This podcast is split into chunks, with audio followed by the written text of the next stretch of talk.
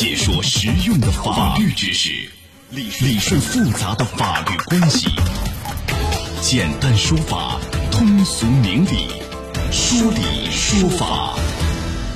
好，接下来我们进入到高爽说法的说理说法，我是主持人高爽，继续在直播室向您问好。我们经常开玩笑会说，这孩子啊，坑爹坑妈。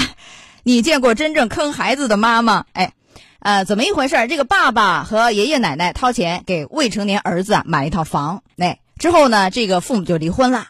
然而这个妈找人冒充前夫，就悄悄签字把这房子啊给卖了。完了以后就买豪车呀，泡酒吧，挥霍一空。来，今天我们来讲一讲，邀请到的嘉宾是江苏志邦自贸区南京片区律师事务所夏磊律师。夏律师您好，您好，主持人，欢迎您做客节目。来，我们一起来听一听事情的经过。毛先生被朋友告知他的房子里有人居住，他也住在楼上的，就是他对我讲，你家里装修好了也不叫我过去住住，不是可以了。这套房子是毛先生和父母二零一六年花钱给儿子买的。由于孩子才十四岁，所以一直没有装修入住。房子并没有外借，房产证也一直在毛先生手里。为什么会住进陌生人？住在毛先生房中的女子称，房子是他买的，而且已经完成了所有的过户手续。最关键的是，他手里有房产证明。经警方调查，房子是毛先生前妻冯某过户给别人的。根据过户要求，孩子属于未成年人，需经过孩子父母双方的签字才可以过户。但是毛先生在二零一七年已和冯某离婚。据冯某交代，他找侯某冒充了前夫签字，房子被卖了两百多万，他花了三十六万买了一辆车，一二十万花在了酒吧消费，钱早已被挥霍一空。而侯某帮忙代签的理由也让大伙无语。当时是想跟这个女人认识，然后想交往一下，所以说才帮她。去带出来她老公的名字，后来也没怎么和对方聊天，对方就把我删了。目前案件还在进一步调查中。对这样一个事儿，不知道 收音机前的各位您怎么看啊？这儿子能把房子给要回来吗？哎，欢迎大家来参与互动，给我们来留言。参与的方式非常简单，您可以登录到大蓝鲸客户端，找到 Live 互动专区啊，也可以在首页主播号专区找到我，点关注就能看到帖子，发帖留言参与关注了啊。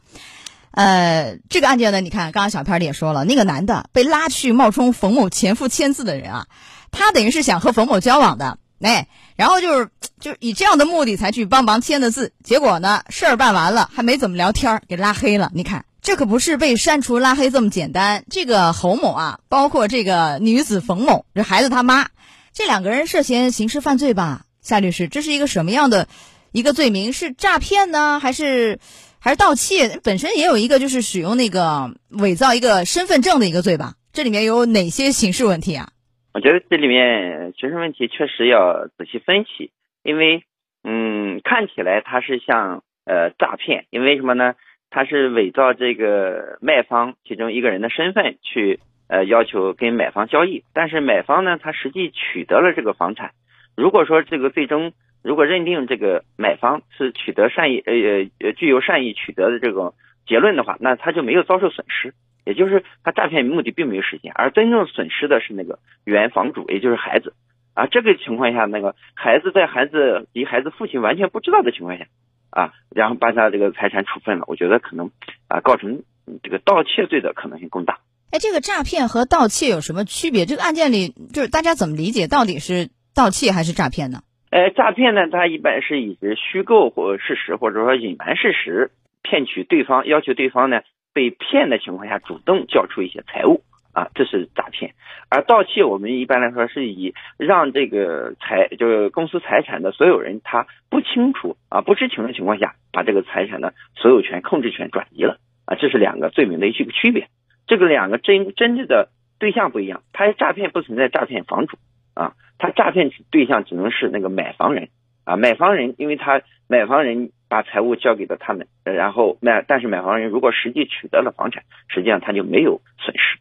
那如果他是一个善意第三人，没有损失，那这个诈骗也够不上，是吧？是的，是这样，对，他就没有损失。但是盗窃，那如果这样的话，诈骗够不上，盗窃还可能够得上，因为那个房主那个。未成年那孩子确实是损失了这房子，对他来说损失了呀，对不对？完全不知情。哎，对呀，对他来说是等于是东西没了。那这个没了，有可能有点就有点盗窃的意思，在这个环节有点盗窃的意思了吧？嗯，是的。好，而且这里面还有一个是什么？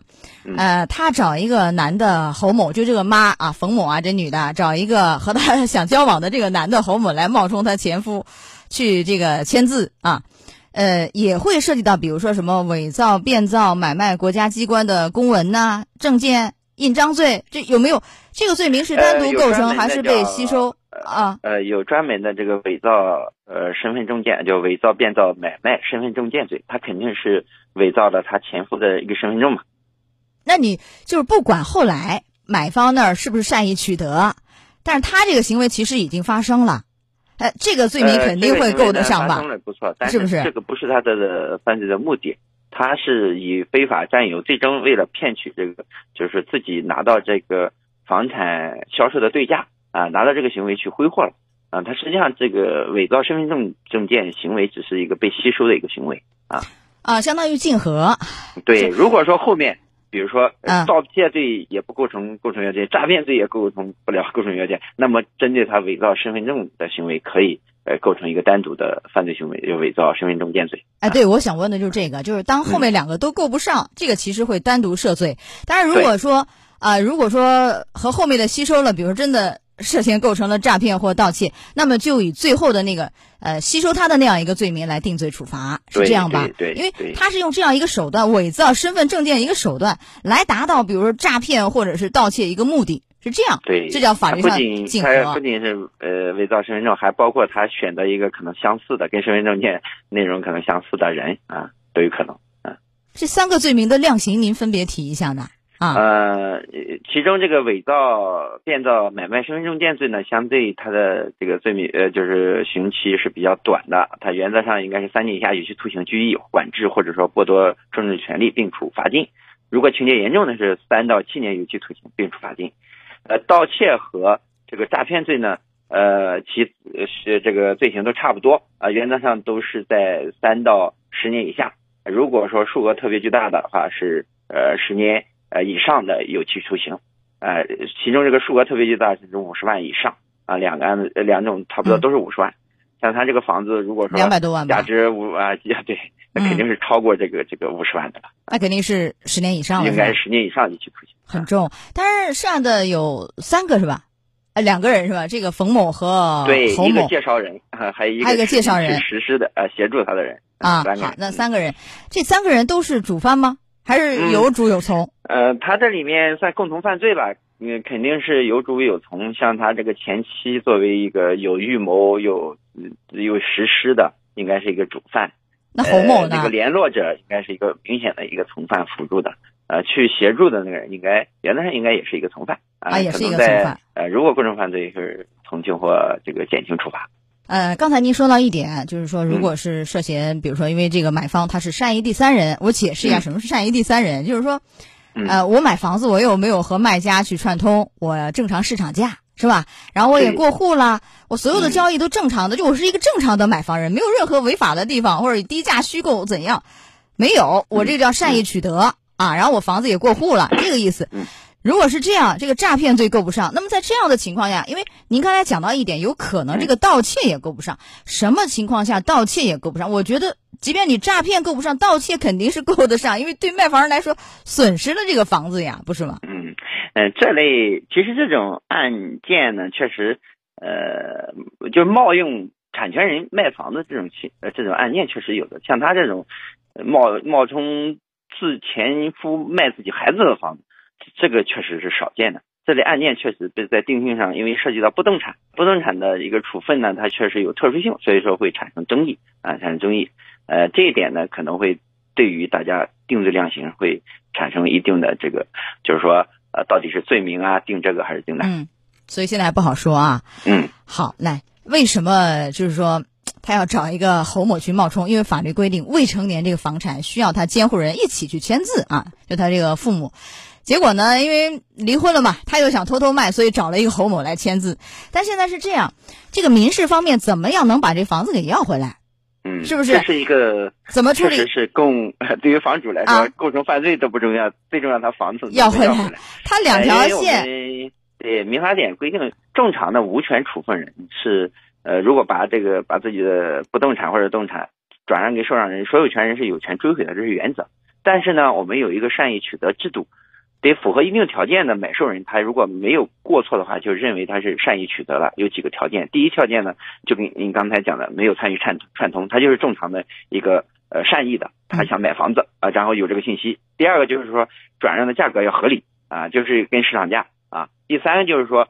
如果已经登记的已经办理过户，比如说房产，比如说这个案子他已经过户了。如果不需要登记过户的，那已经交付给受让人了啊。这种情况下，呃，符合这个三种条件的，才能够有这个善意取得。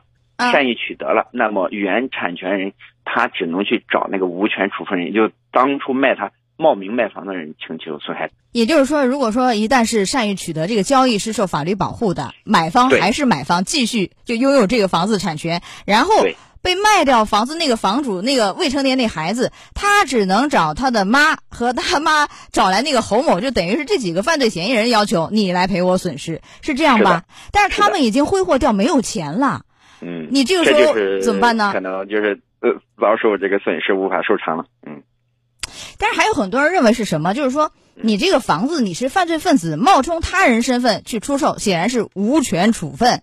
认为你又没有得到这个孩子他爸的这个追认无效啊，这个协议肯定是不受保护，能撤销，这个观点不对吧？啊，不是无权处分行为的合同不代表就是无效的啊，但是涉嫌犯罪的合同可能是无效的。无效合同呃的处理是这样的，是能应该是相互返还，但不能返还的就无法返还的还是没有返还，只能是造成损失了。像我们这个善意取得制度，它并不是以呃合同效力。就从善意保护善意向内人的角度，从他角度，这个合同是有效的，这个产权是是得到呃，就是受让的产权是得到保护的。所以你不能想当然认为说这个，呃，一定是因为犯罪分子找他人冒充，立马就无权处分就撤销，不能直接走这条路，而是要看是否是善意取得，是吧？对，要保护这个交易安全，对啊？因为作为买受人来说，他是一个正常的，如果是正常的，比如说通过中介，然后看中这个房子正常市场价，我也办理过户了。那我钱也交出去了，我这个房子是正常的一个交易行为。那如果说不是善意取得，是吧？有低价有串通，那怎么办？你比如说这个价格严重偏离市场价，或者说他是找一个什么亲戚假的假串通一起，那你告诉我怎么办啊？都有可能，呃，这要追回，追回返还给原来的产权人。那房子还回去，然后损失，那原来买方的那个损失就找这个犯罪嫌疑人去索赔，啊，这样吧？串通一气的，那实际上是。呃是犯罪的这个赃物没收。那有关仅是一个民事上的，嗯，呃，不构成善意，但是也没构成串通的损害，那就要要向犯罪嫌疑人、呃犯罪分子去追偿。嗯，好的，时间关系，我们就只能谈到这儿。来，我们接下来进广告，稍后就回来，稍后再见。高爽说法节目收听时间：首播 FM 九十三点七，江苏新闻广播，十五点十分到十六点。复播 AM 七零二江苏新闻综合广播二十二点三十到二十三点，想咨询法律问题和主持人高爽互动，请下载大蓝鲸 APP 到高爽的朋友圈，节目微信公众号高爽说法，网络收听方式江苏广播网三 W 点 VOJS 点 CN。智能手机下载大蓝鲸 APP 或蜻蜓、喜马拉雅等，搜索“高爽说法”，可随时收听。